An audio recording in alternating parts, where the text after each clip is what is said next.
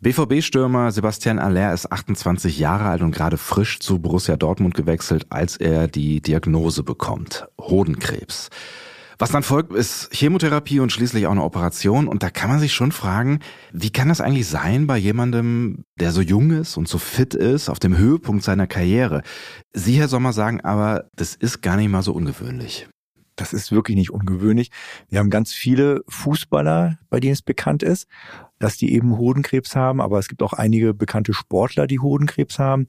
Und zwischen dem 20. und 45. Lebensjahr ist bei uns Männern der Hodentumor, also der Hodenkrebs, der häufigste Tumor, den wir in diesen Altersgruppe eben erleben. Soweit die schlechten Nachrichten. Gibt aber auch gute. Erstens, Hodenkrebs ist meistens heilbar. Zweitens, durch regelmäßige Vorsorge kann man schnell bösartige Veränderungen am Hoden erkennen. Und was das genau heißt, darüber sprechen wir heute unter anderem. Money, der Podcast über Männergesundheit mit Professor Dr. Sommer und Sebastian Sonntag.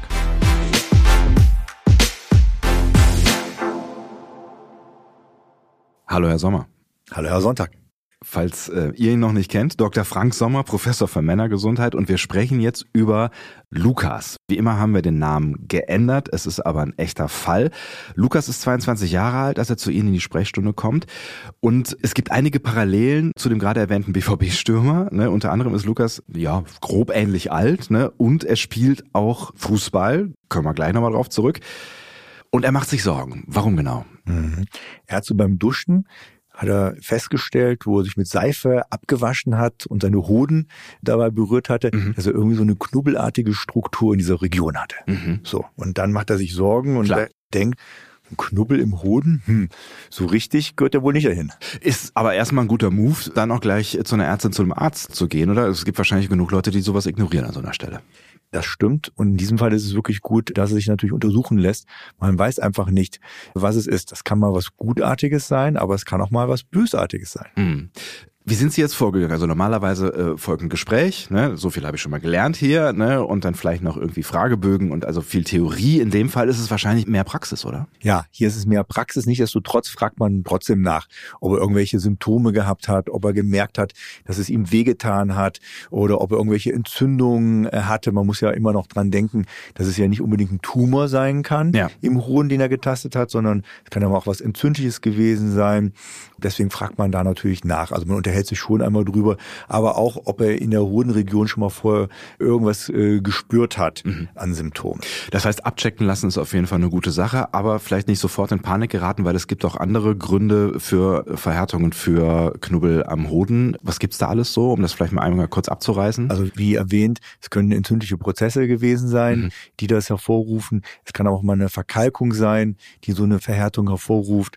Und erstaunlicherweise, wenn man nicht geübt ist beim Abtasten, ich habe schon mal einen Patienten gehabt, der seinen Nebenhodenkopf getastet hat ja. und gedacht, das sei ein Tumor. Ah. Aber das war nur der Nebenhodenkopf. In dem Fall auch gute Nachrichten. Was haben Sie jetzt bei Lukas herausgefunden? Also was wir dann gemacht haben, erstmal zum Abtasten und da hat man schon diese Verhärtung gespürt mhm. und da ist die Wahrscheinlichkeit dann verhältnismäßig groß, weil sie genau mitten im Hoden gewesen ist, diese Verhärtung. Also man konnte ja so gut tasten mitten im Hoden heißt, also das war nicht der Nebenhoden, das meinte ich damit. Ja. Da macht man Ultraschall und im Ultraschall stellt sich dann auch nochmal da und da war der Verdacht eben sehr, sehr groß, dass da ein Hodentumor ist. Mhm. Übrigens, diese Verdachtsmomente reichen dann aus, eine Indikation zu stellen, operativ vorzugehen. Ach was. Das heißt, dann würde möglicherweise sicherheitshalber eine Operation durchgeführt und hinterher geguckt, ob es was war? Mhm. Und dazu muss ich ein paar Worte natürlich verlieren. Ja. Bevor man so eine Operation macht, wird der Patient natürlich über alles aufgeklärt, das ist klar. Es wird auch nochmal Blut abgenommen. Es gibt bestimmte Hodentumormarker, die nimmt man auch ab, das ist schon mal gut. Das heißt, man kann im Blut feststellen oder es gibt Indikatoren, die zeigen können, dass das möglicherweise ein Tumor ist. Können. Das ist das Problem. Und für die weitere Therapie, wenn es ein Tumor ist, verschiedene Tumorarten, es gibt verschiedene Hodentumorarten, ja. erhöhen gewisse Tumormarker. Also dann kann man im Therapieverlauf gucken, wie die sich bewegen, diese Tumormarker, eben hoffentlich nach unten logischerweise. Ja. Und dann weiß man, wie gut eine Therapie anschlägt oder nicht. Und dafür ist es eben so wichtig, dass man gleich am Anfang eben diese Hodentumormarker abnimmt. Das mhm. ist entscheidend. Das heißt, wenn ich kurz nachfragen darf, wenn Sie jetzt Therapieverlauf meinen, dann reden wir jetzt nicht von einer OP, sondern von einer anderen Art von Therapie. Beispielsweise Operation plus weitere Therapien, mhm. weil ja vielleicht der Tumor gestreut hat. Okay. Oder man weiß nichts, man macht dann weitere bildgebende Diagnostik, heißt das so schön, und guckt nach, ob der Tumor gestreut hat und sieht nichts, aber vielleicht sind die Tumormarker erhöht, obwohl der Patient operiert worden ist, dann weiß man, dass irgendwo mikroskopisch kleine Streuungen vorhanden sein müssen. Mhm. Man muss der Sache dann weiter auf den Grund gehen. Mhm. Wie sind Sie jetzt bei Lukas weiter vorgegangen? Es gibt so einen alten Spruch, sage ich mal. Mhm. Der heißt, wenn man einen Hodentumor sieht, und in der Regel kommen die ja in eine normale Sprechstunde, das heißt, dann ist das Tageslicht noch vorhanden, der muss operiert werden, bevor die Sonne untergeht. okay. Ja. Also es ist dringend. Das ist wirklich dringend. Ja. Eben weil die sehr schnell metastasieren ja. und sich sehr schnell auch reproduzieren. Also die haben sehr hohe Teilungsraten. Es gibt Tumore, die sind ganz langsam. Da kann man auch drei, vier Monate warten, wie zum Beispiel beim Prostatakrebs. Ja. Da kann man wirklich auch in drei, vier Monaten erst operieren. Und beim Hodenkrebs sollte man wirklich so schnell wie möglich operativ die Sache angehen. Aber das heißt, die Wahrscheinlichkeit ist hoch, wenn ich zum Arzt gehe und da gibt's wirklich eine Stelle, die problematisch sein könnte, dass mich da eine OP erwartet. Dann ja, wenn wirklich der Verdacht sich erhärtet, dass ja. es ein Hodentumor sein könnte, dann muss man den Hoden freilegen, so heißt es so schön. Klingt also, nicht so schön, ja. Ja, aber das ist schon mal positiv. Freilegen heißt ja. nicht wegnehmen. Mhm, okay. Also wegnehmen würde ich sagen, will kein Mann hören, dass einem der Hoden, ja. Aber das heißt, es wird nur ein Teil des Hoden weggenommen, sage ich jetzt mal, um in Ihrer Sprache zu bleiben. Nee, äh, freilegen bedeutet, man guckt sich den erstmal an. Okay. Und jetzt ist es ganz entscheidend. Und das ist jetzt ein bisschen medizinisch, aber ich möchte es erklären, warum. Okay. Der Hoden, der freigelegt wird, wird über die Leiste freigelegt. Da denkt man sich, hä? Der Hoden ist doch im Hodensack. Warum macht denn Operateur nicht einen kleinen Schnitt über den Hodensack? Da sieht man ja auch keine Narbe, weil der Hodensack ja sowieso gekräuselt ist. Ja, meistens. Und, und guck da mal rein. Ich meine, die Leiste ist ja dann doch ein ordentlicher Umweg. Ja, genau so ist es. Aber wenn das ein Hodentumor wäre, und man würde direkt über den Hodensack gehen, würde man neue Blutwege äh, freimachen, wo vielleicht ein Tumor metastasieren könnte. Mhm. Und deswegen geht man über die Leiste, weil der Hoden hat ja Nebenhoden mhm. und dann hat er ja eine Blutversorgung und noch anderes Gewebe. Und wenn man das mal so abtastet, stellt man fest, dass dieser Strang, dieser Samenstrang, ja. also da ist auch der Samenleiter drin im Strang und die Blutgefäße, dass der ja in die Leistenregion geht. Mhm. So. Und das heißt, man bleibt also in dieser Region und würde nicht, falls ein Tumor vorhanden ist, irgendwelche neue Wege eröffnen. Aber das heißt im Klartext auch freilegen heißt nicht Schnitt, aufmachen, reingucken, sondern sie gehen mit einer Sonde oder so. Nee, Nein. wirklich so, genau so ist es. Ja. Schnitt und man guckt sich den Hoden an, man holt den luxiert, heißt das so schön, und man schaut sich wirklich den Hoden an. Und Ach, das heißt, man holt den nach oben Man quasi. holt den nach oben mhm. raus mhm. und äh, beispielsweise, wenn der Verdacht sich dann nicht bestätigt, kann man ja auf diesem Weg wieder zurücktun und wenn alles verheilt ist, bis auf die kleine Narbe, die man dann in der Leiste hat, ist ja alles beim Alten dann geblieben. Ja. Ist ja kein Problem. Also so flexibel ist ein Hoden. Mhm. So, das würde man dem nicht wieder ansehen. So. Also man guckt sich den an, eben über die Leiste, über die freigelegte Leiste. Und manchmal nimmt man auch, wenn man sich nicht sicher ist, die Probe aus diesem Areal, aus diesem Gebiet, schickt die dann ein zum Pathologen und das mhm. nennt man Schnellschnitt.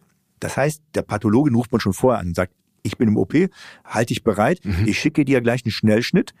Und der guckt dann sofort, wenn er das Material hat, also in wenigen Minuten, guckt Ja. er direkt unter ein Mikroskop nach, um zu sehen, ob es ein Tumor ist oder nicht. Das heißt, äh, dann bleiben sie im OP stehen quasi Genau so und es. warten auf einen Anruf. Genauso ist es. Genauso ist es. Das ganze Team, die Narkose läuft weiter, die Anästhesisten bleiben da, der Operateur bleibt da. Das ist in ein paar Minuten, hat er das nachgeschaut. Und dann gibt's den Anruf Mhm. und dann sagt er, ist ein Hodentumor. Und dann muss der gesamte Hoden in der Regel entfernt werden. Es Okay. gibt ganz wenige Ausnahmen, aber in der Regel entfernt man den gesamten Hoden. Hm, Warum macht man das? Also um sicher zu gehen oder? Um, um sicher zu gehen, weil man geht davon aus, dass in dem Hoden selber auch noch andere Tumorareale sind. Häufig ist es sogar so, dass man die Gegenseite vom Hoden, das muss man aber nicht in der gleichen Sitzung machen, Ja. noch ein paar Proben entnimmt und die auch einschicken lässt, um auch sicher zu gehen, dass eben da nichts ist. Gegenseite heißt anderer Hoden. Der andere Hoden, genauso ist es. Wir Männer haben ja einen Segen, auch zwei Hoden. Mhm. Wenn einer weg ist, kann die Funktion vom anderen Hoden wenigstens überwiegend übernommen werden. Das heißt, es ist auch erstmal gar nicht so wahnsinnig problematisch, weil jetzt haben Sie gerade gesagt, es passiert häufig in jungen Jahren, dann ist das natürlich irgendwie keine tolle Nachricht, wenn man hört, es wird dir jetzt ein Hoden weggenommen. Es ist aber jetzt nicht so ein riesiges Problem für das, was die Hoden hinterher tun sollen, ne? also zum Beispiel Kinder zeugen irgendwann. Ja, also grundsätzlich ist es kein Riesenproblem, es ist eher vom Kopf her. Ja. Also ich meine, als junger Mann will man keinen Hoden verlieren und als junger Mann will man auch keinen Tumor haben. Klar. Also das ist schon mal eine erschreckende Nachricht. Sie haben das ja gleich am Anfang gesagt, wenn man einen Tumor hat, so ungefähr in dem Tenor haben Sie es gesagt, dann wünscht man sich einen Hodentumor, weil der eben so gut heilbar ist. Ja. Eben 95 Prozent äh, aller Männer, die einen Hodentumor haben, die können komplett geheilt sein. Und das ist dann nachher so, als hätten die nie eine Erkrankung gehabt, also Mhm. keine Hodentumorerkrankung Ja, gehabt. ja. Aber wo wir da gerade sind, bei auch dem Schock, den man wahrscheinlich hat, wenn man diese Diagnose bekommt, dann vielleicht noch in einem jungen Alter, wo man über sowas überhaupt gar nicht nachgedacht hat, da muss man ja dann auch erstmal irgendwie mit umgehen lernen. Ne? Raten Sie da im Zweifel auch zu einer psychotherapeutischen Behandlung? auf jeden Fall einen Psychologen dann oder eine Psychologin gleich mit reinzuholen. Das ist ganz, ganz wichtig. Aber ich glaube, das Allerwichtigste ist immer, die Nachricht ist, ja, Sie haben Verdacht auf einen Tumor. Ja. Sollte sich das bestätigen, haben Sie eine über 95-prozentige Wahrscheinlichkeit, wenn wir eine vernünftige Therapie machen, dass Sie komplett geheilt sind. Und ich glaube, das ist eine der besten Nachrichten, weil wenn man das Wort Tumor hört oder Krebs hört, Ja. dann gehen ja bei einem die Alarmglocken an und man denkt immer sofort an Tod Ja. oder an irgendwas ganz Schlimmes. Natürlich, klar. Und das ist ein Segen beim Hodentumor nicht so sehr. Aber es bedeutet schon, dass man einige Zeit raus ist aus, weiß nicht, Job, Studium, Ausbildung, weil mit der Operation ist nicht zu Ende, vermutlich, ne? Ja, je nachdem. Mhm. Also das hängt dann davon ab, was dann die endgültige Histologie, also das eine war ja ein Schnellschnitt, Ja. da hat der Pathologe nur schnell nachgeschaut, ist es ein Tumor und danach wird das alles schön sich angeschaut, um zu sagen, was für eine Art von Tumor ist das, wie weit hat er sich ausgebreitet, ist der Nebenhoden befallen, ist der Samenstrang befallen, Äh, das sind ja alles Faktoren, die ganz entscheidend sind und auch sowohl von der Ausbreitung als auch von der Art ist dann nachher entscheidend, welche Art von weiteren therapeutischen Maßnahmen man ergreift. Bei manchen Männern reicht es vollkommen aus, dass der Hoden entfernt worden ist. Okay. Da muss man warten, dass einfach die Narbe verheilt. Dann kann man verhältnismäßig schnell wieder, wenn alles stabil in der Leiste ist, wieder in den Alltag übergehen. Bei anderen Tumorarten kann es zu Bestrahlung kommen, kann es zu Chemotherapie kommen oder auch sogar zu weiteren Eingriffen in dem Bauchregion. Also das heißt in Wirklichkeit Retroperitoneum. Das ist das ganze Gewebe hinter der Bauchregion, aber man würde meistens würde man durch den Bauch hindurchgehen, um eben dahinter zu kommen. Und was ist mit dem dann los? Also das wird sich angeschaut, ob es da Metastasen gibt. Lymphknoten Ja. oder äh, manchmal werden auch Lymphknoten einfach entfernt diesbezüglich, weil Sicherheitshalber. sicherheitshalber, Mhm. weil es eben hier zu Metastasen kommen könnte, auch mikroskopisch kleine Metastasen und das macht man eben abhängig davon, wie aggressiv der Tumor ist und welche Art von Tumor da gegeben ist. Und das wird dann quasi bestimmt, wenn der Tumor untersucht worden ist. Dann weiß man, das ist noch nötig oder hier an der Stelle braucht man sich keine Gedanken Genau, machen. im Nachgang. Das, Im Nachgang. Das erfolgt dann alles im Nachgang. Mhm. Genau so ist es. Wie ist mit Lukas weitergegangen? Ja, der hat wirklich Glück gehabt. Ja. Der hat wirklich einen lokal begrenzten Tumor gehabt, der nicht gestreut hatte. Äh, Das kann man dann auch irgendwann so sicher sagen. Das kann man so sicher sagen. Also es gibt nichts hundertprozentiges in der Medizin, aber zu 99 Prozent kann Ja. man das sagen. Gibt es ja auch noch Bildgebung, habe ich ja vorhin erwähnt, Ja. dass man eine weitere Bildgebung macht. Manchmal gu- guckt man die Lunge sich an und das Weiteren den gesamten Bauchraum eben mit einer Bildgebung. Ja. Und von der Art des Tumors kann man dann sagen, ja, alles ist in Ordnung. Mhm. Und vielleicht hat er sogar einen erhöhten Tumormarker gehabt. Und dann sieht man ganz schön, wenn alles draußen ist, dass der Tumormarker fällt unterhalb der Nachweisgrenze. Dann macht man da zwar regelmäßige Kontrollen, aber in der Regel passiert da eben nichts weiteres. Mhm. Und der hat wirklich äh, sehr viel Glück gehabt. Der musste eben keine Bestrahlung haben, keine Chemotherapie haben, keine weitere Operation und konnte auch wieder verhältnismäßig schnell seinen sportlichen Freuden, nämlich dem Fußballspielen frönen. Ja. Das ist ja ein wichtiger Punkt tatsächlich, weil ne, wir haben es eben gesagt, dass es da so ein paar Parallelen gibt äh, zu Sebastian Haller vom äh, BVB. Man kann danach auch wieder ganz normal Sport machen, also gerade auch Fußball, wo es ja eine extreme Belastung äh, gibt auf die Beine auch. Ne? Also und stell mir vor, Leistenregion Schnitt ist wahrscheinlich erstmal nicht so die optimalste OP für so eine Tätigkeit. Das stimmt. Aber so eine OP, da geht man einen Segen nicht tief in die Leiste, sondern da geht man oberflächlich in die Leiste. Und das ist anders wie bei einer Leistenbruchoperation. Da braucht man, nur so als Nebensatz, wenn man das nicht laparoskopisch, das ist die Schlüssellochchirurgie, eben, wenn man die nicht anwendet beim Leistenbruch, sondern eine offene Operation, ja. dauert der Heilungsprozess sehr lange weil man eben in die tiefen Regionen geht. Beim Hodentumor geht man nur in die oberflächlichen Regionen. Das heißt, der Heilungsprozess dauert nur wenige Wochen. Mhm. Und dann kann man auch wieder sportlich eben seine Aktivitäten aufgreifen. Was Lukas wichtig gewesen ist, eine Kreisliga, glaube ich, hat er genau gespielt. So ne? Da ja. muss man natürlich auch leisten können. Ne? Wie lange hat es dann gedauert bei ihm am Ende? Also der war nach wenigen Wochen war der wieder fit, okay. hat dann wieder mit dem Aufbautraining begonnen, also erstmal mit seinem normalen Ausdauertraining und so weiter und so fort. Also es ging bei ihm sehr flott. Ja. Wenn man aber damit Geld verdient ja. und da wirklich davon abhängig ist, wie, wie das ist. Wenn zum Beispiel ein Verein einen teuer gekauft hat und dann gerne auch auf dem Platz stehen haben möchte, ja. Dann ist natürlich wichtig, dass man wieder schnell regeneriert und dass man natürlich auch äh, alles richtig macht. Mhm. Man darf Folgendes nicht dabei vernachlässigen. Früher hat man ja zwei Hoden gehabt. Und normalerweise produzieren beide Hoden das Königshormon des Mannes Testosteron. Ja. Habe ich nur einen Hoden, Weniger man, Testosteron? Kann man sich vorstellen. Ja. Das hat wiederum Auswirkungen darauf, wie schnell regeneriere ich mich nach sportlichen Aktivitäten. Und wenn ich beispielsweise zwei Trainingseinheiten am Tag habe, ist es ja wichtig, dass ich mich sehr schnell regeneriere. Mhm. Also da spielen ganz, ganz viele Faktoren eine wichtige Rolle. Und bei jemand, der mindestens, sage ich mal, beim Leistungssportler sollte man gewisse Blutparameter eben nicht nur die Tumormarker mit abnehmen, sofort bei der Diagnose, bevor die Operation passiert, sondern da muss man Hormone abnehmen, die im Kopf gebildet werden und mit den Hoden kommunizieren. Mhm. Dann muss man auch die Hormone abnehmen, die im Hoden produziert werden, also Königshormon des Mannes, Testosteron, ja. und deren Unterfraktionen, da gibt es noch so Unterfraktionen, Eiweiße, die nimmt man noch mit ab, mhm. um zu sehen, wie das biologisch aktive Testosteron ist. Mhm. Abnehmen, man schaut sich die Werte an. Genau, das Abnehmen heißt, über den Arm macht man das. Also man nimmt Blut ab. Ja das das abnehmen und man schaut sich dann die Werte an. Und das ist schon entscheidend, dass man das wirklich direkt bei der Diagnose macht. Da muss man pfiffig sein und natürlich sofort dran denken. Oder wenn man Blut abgenommen bekommen hat, muss man gucken, dass man anhand des Blutes, wenn man nicht sofort dran gedacht hatte, das noch schnell nachbestimmen lässt, bevor das Blut verfällt, eben für eine solche Untersuchung. Aber das heißt, im Zweifel würde man da auch nachregulieren. Also wenn ich jetzt Leistungssportler wäre und leisten muss, würde man dann Testosteron hinzufügen, weil sich mhm. Tablettenform oder wie auch immer das dann geht? Ja. Ich darf natürlich nicht aus meiner, ja, aus meiner Praxis plaudern, sage ich jetzt mal. Wir haben hier einen anonymisierten ja. Patienten. Wenn er jetzt Kreisklasse spielt, dann ist er auch nicht identifizierbar, sage mhm. ich jetzt mal so. Aber ich kann Ihnen Folgendes sagen. Ich habe Weltklasse-Athleten, ich will es mal so grundsätzlich halten, ja.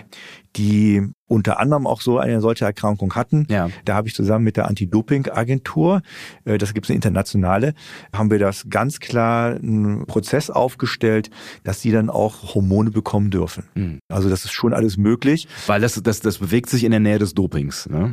Wenn man das ohne Rücksprache, mhm. also das ist äh, auch ein bisschen interessant. Ja. Also wenn ich ohne Rücksprache jetzt, selbst wenn es eine medizinische Indikation wäre, ja. mit der Anti-Doping-Agentur geben würde, und einnehmen würde.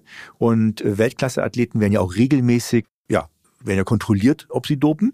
Dann wäre der plötzlich positiv, sowohl in der A als auch in der B-Probe, also ja. in beiden Proben. Und dann hat er ein Problem. Da hat er ein Riesenproblem. Und deswegen kommuniziert man logischerweise im Vorfeld eben mit der Anti-Doping-Agentur, muss den ganzen Fall da darstellen.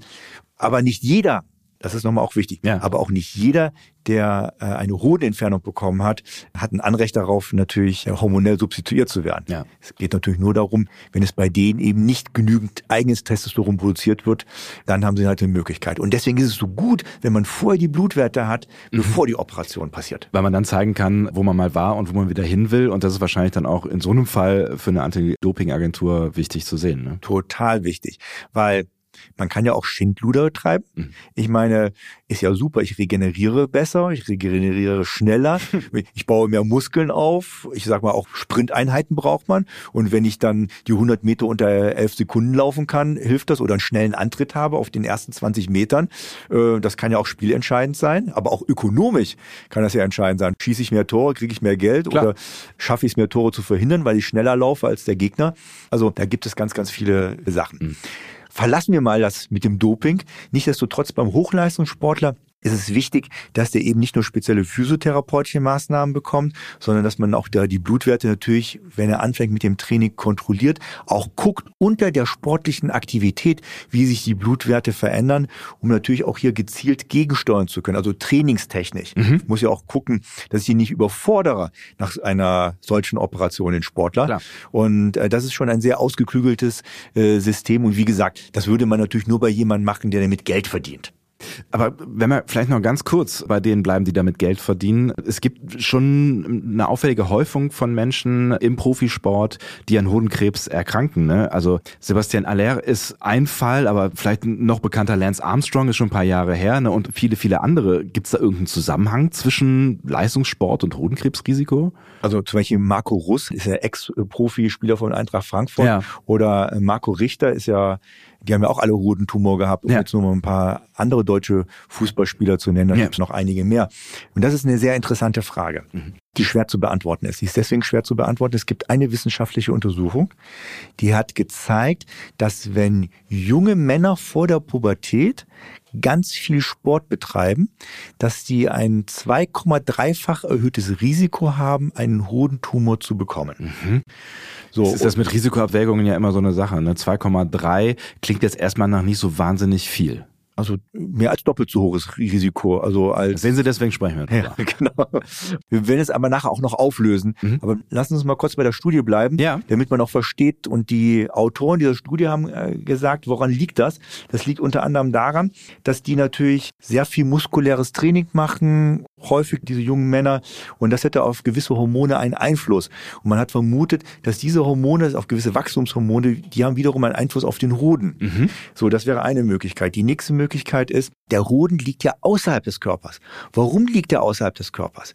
Da ist der, hat er nur eine Temperatur von 34, 35 Grad. Mhm. Wenn ich ihn drin beim Körper messe, habe ich ja fast 37 Grad, logischerweise. Ja. So. Und warum ist das so wichtig? Das ist sowohl für die Testosteronproduktion, für die Spermienproduktion, es ist wichtig, dass der Hoden eben außerhalb des Körpers liegt, mhm. damit es eben kühler ist.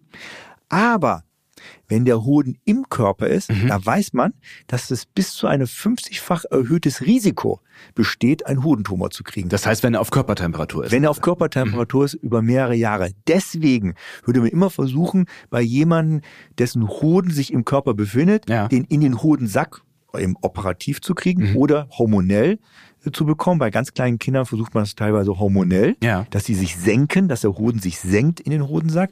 Oder wenn man den Hoden eben nicht in den Hodensack bekommt, gibt es sogar manche Ärzte und Ärztinnen, die entfernen dann lieber einen Hoden, der in der Bauchregion liegt, mhm. weil da kann man auch nichts kontrollieren. Ja. Und dann hat er ein über 50-fach erhöhtes Risiko, einen Hodentumor zu kriegen. Ja. So, deswegen Temperatur ist wichtig. Ja. Und man kann sich vorstellen, wer viel Sport treibt, je nachdem, enge Hosen, Radsportler zum Beispiel, ja. tragen ja enge Hosen, erhöht sich dort die Temperatur. Und da haben wir eine Studie zugemacht. Innerhalb von 20 Minuten erhöht sich die Temperatur um 1,2 Grad. Krass. Ja. Und da also, sind wir ja schon nah dran an Körpertemperatur. Genau so ist es. Und dann stellt sich die Frage, klar, wenn ich das als Hobbysportler, wenn ich das viermal in der Woche ein paar Stündchen mache, ist das egal. Aber wenn ich das acht Stunden am Tag habe, ja. jeden Tag, reden wir schon über andere Strukturen auf mhm. jeden Fall. So.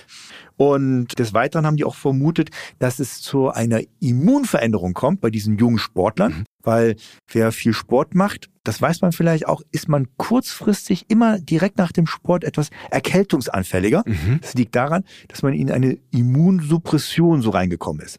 Da ist das Immunsystem geschwächt. Ja. Danach wird es aber kurz danach, nach diesem Tal, wird es wieder gebessert und dann ist man wieder auch immunstabiler. Also grundsätzlich ist ja Sport gut für das Immunsystem, mhm.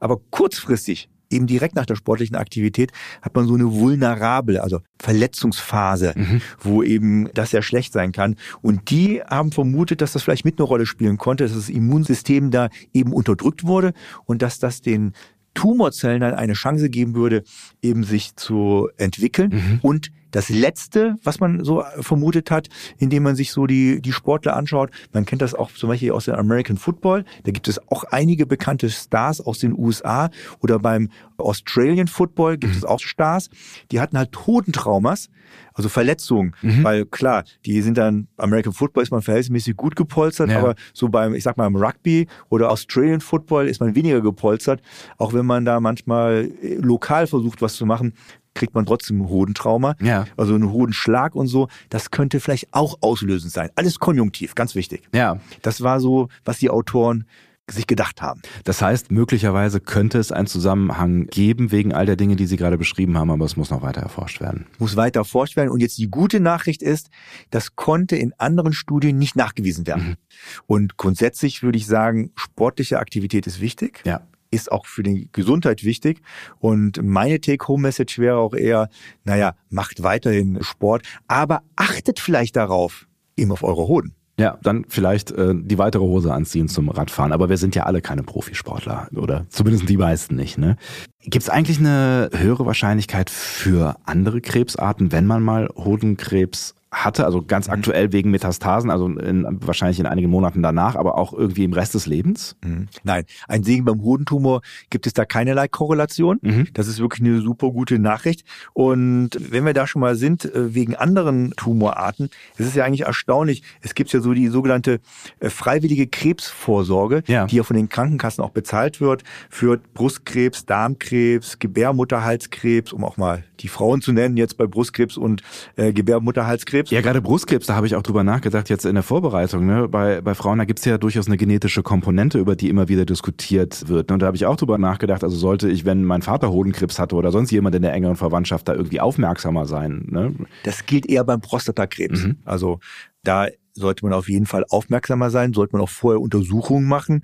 Das ist da wesentlich, also das ist bewiesen mhm. und da ist es auch wesentlich wichtiger. Also wie gesagt, es gibt von den Krankenkassen eben Krebsvorsorgeuntersuchungen, aber die Hodenuntersuchung, da gibt es keine Krebsvorsorgeuntersuchung. Also da sind wir selber gefragt. Wir Männer sind selber gefragt.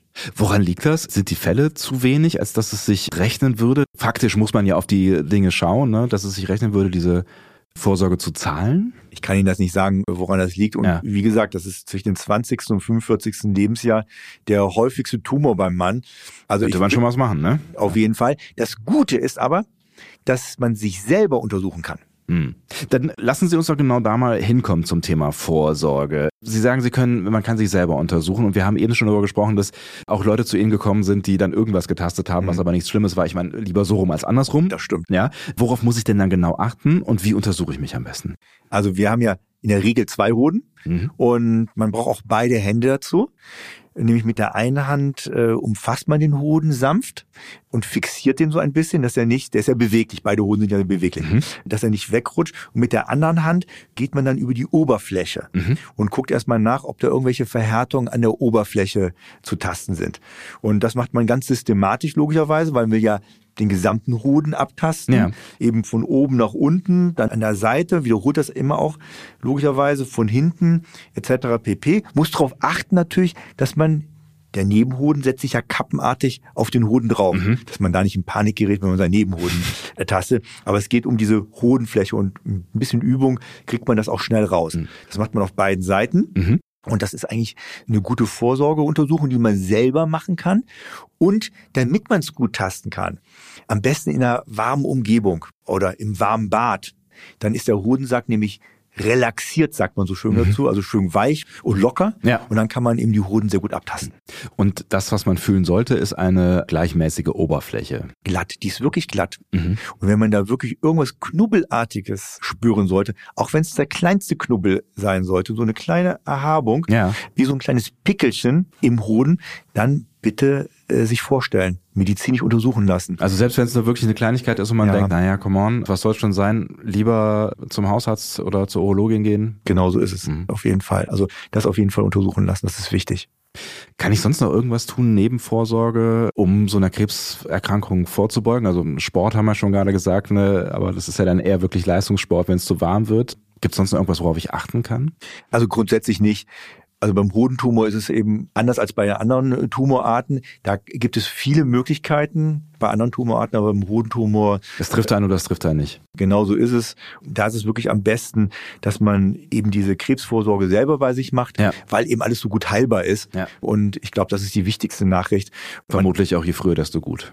So ist es. Und für denjenigen, den es beispielsweise stören sollte, wenn der Hoden entfernt ist, also wenn er einen Hodentumor hat und ja. der Hoden entfernt ist, manche Männer stört es ja. Mhm. Die wollen ja gerne zwei Hoden haben. Es gibt mittlerweile Hodenprothesen, die kann man mhm. einsetzen. Das ist schon möglich. Die meisten Männer übrigens verzichten auf Hodenprothesen. Die stört das nicht. Ja. Also man gewöhnt sich wahrscheinlich dran. So ist es. Und also sehen tun es die wenigsten mhm. und abspüren und abtasten tun es noch weniger Menschen. Und so gesehen sind die in der Regel dann auch wirklich entspannt diesbezüglich. Mhm. Und es gibt ja auch Menschen, die nur mit einem Hoden geboren werden. Es gibt Menschen, die werden mit einem Hoden geboren. Es gibt Menschen, wo nur ein Hoden funktioniert und diese können trotzdem fertil sein, also fruchtbar sein und Kinder zeugen. Also das ist auch alles möglich. Und die haben auch genügend hohe Testosteronspiegel. Mhm. In der nächsten Folge sprechen wir über ein Thema, unter dem viele Männer leiden. Ich habe diesen Satz schon öfter gesagt, aber in diesem Fall sind es wirklich viele, nämlich wenn es quasi obenrum luftiger wird.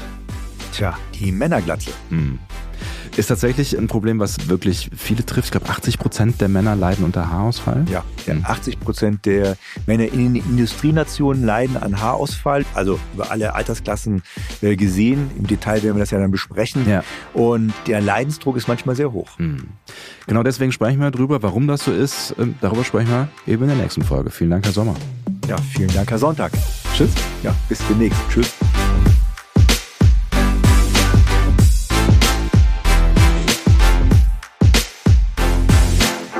Money ist eine Produktion von Roof Music. Redaktion Matthias Kalle, Ton und Schnitt Henk Heuer, Musik Leon Miller.